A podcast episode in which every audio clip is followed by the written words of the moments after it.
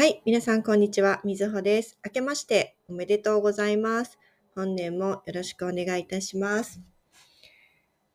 はい、えー、2024年スタートいたしました。今年初めてのポッドキャストになります。皆さん、お正月、年末年始ですね。いかがお過ごしでしたでしょうか私は、あの、先日、最後のね、ポッドキャスト、2023年最後のポッドキャストでお話しした通り、実家の方に帰って、えーゆっくりと、あの、年末年始を過ごそうと思ったんですが、実は娘が、あの、熱を出してしまって、一週間ずっとですね、熱が下がらなくて、予定よりも早く家の方に帰ってきました。はい。まあ、とは言ってもね、ゆっくり、あの、過ごすことができたので、あの、仕事もなかったですし、あの、ゆっくりとお正月を過ごすことができました。はい。えー、日本はですね、皆さん、もうすでにご存知の方もいると思いますが、1月1日、元日の日にですね、あの、石川県能登半島沖ですごく大きな地震がありました。あのーちょうどその日、あの、私、ちょうど4時ぐらいですよね。4時ちょっと過ぎぐらいでしたけど、えーっと、夕飯の支度を母としていて、その時になんかあの、テレビか、あてえーっと、テレビが中継に切り替わって、石川県の方で大きな地震があった、震度7の地震があったということで、あの、ニュース速報になっていました。すごくびっくりしました。2024年1月1日からこんな大きな災害が起こるなんて、誰も思っていませんでしたよね。今も本当に避難している人、そしてまだ救助を待っている人、それから、えっ、と、お亡くなりになってしまった人も残念ながらいます。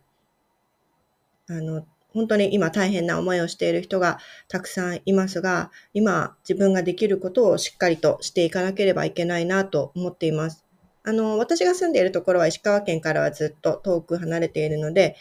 えー私含め家族とかは全然大丈夫なんですけれども、本当に私の学習者さんからも日本で大きな地震があったので、あの、先生大丈夫ですかっていうような連絡もいただいて、本当にありがとうございました。あの、私の住んでいるところは石川県からすごく離れているところですので、私は大丈夫です。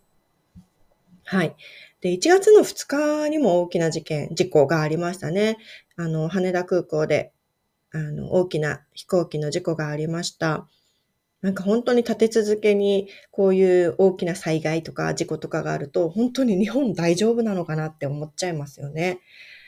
うん、なんかちょっとね、お正月からちょっと暗い気持ちになり、なってしまったんですけれども、今日はですね、ちょっとまあ、まあそういうニュースはあったんですけれども、今日は新年一発目ということで、今年の目標について、私の個人的なです。私の個人的な目標についてお話をしていこうかなと思います。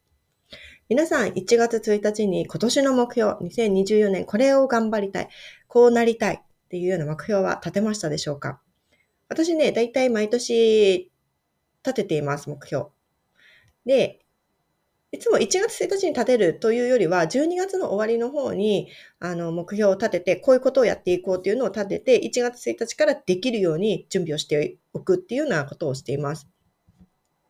ちなみに2024年の目標は3つあります。3つあります。えっ、と、大きく3つですね。まず1つ目は、日本語教育に関する知識をもっと磨いていくというところです。えー私、日本語のレッスンを始めて、オンラインで始めて3年目になるんですけれども、私はだいあの基本的には会話の練習、中上級、初級終了から中上級向けの、